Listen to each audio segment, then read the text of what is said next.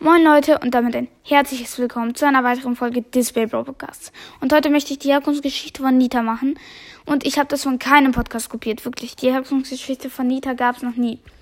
Und kleiner Spo also keine Angst, nur morgen, heute kommt die Bailiff-Folge und ja. Und kurzes Spoiler, es wird ein Ranking. Auf jeden Fall, ja, fangen wir an.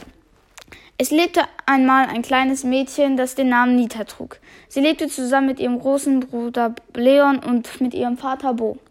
Nach vielen Jahren, als Nita schon zehn Jahre war, griff sie eine Bande Räuber an.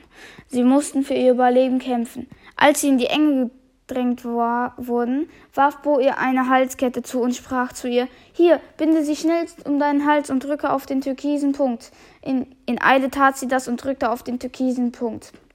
Plötzlich kam ein roter Bär aus, hinaus und bekämpfte zusammen mit Nita die Bande. Als Geschenk bekam Nita von ihrem Vater Bo eine rote Bärenkappe. Und so verteidigte sich sie, verteidigte sich sie auch heute noch.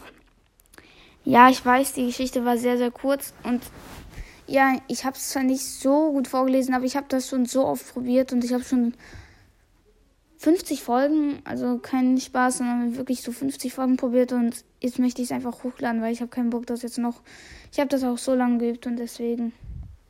Also ich, besser kann ich es einfach nicht und dann würde ich sagen, das war's mit dieser Folge und damit ciao, ciao.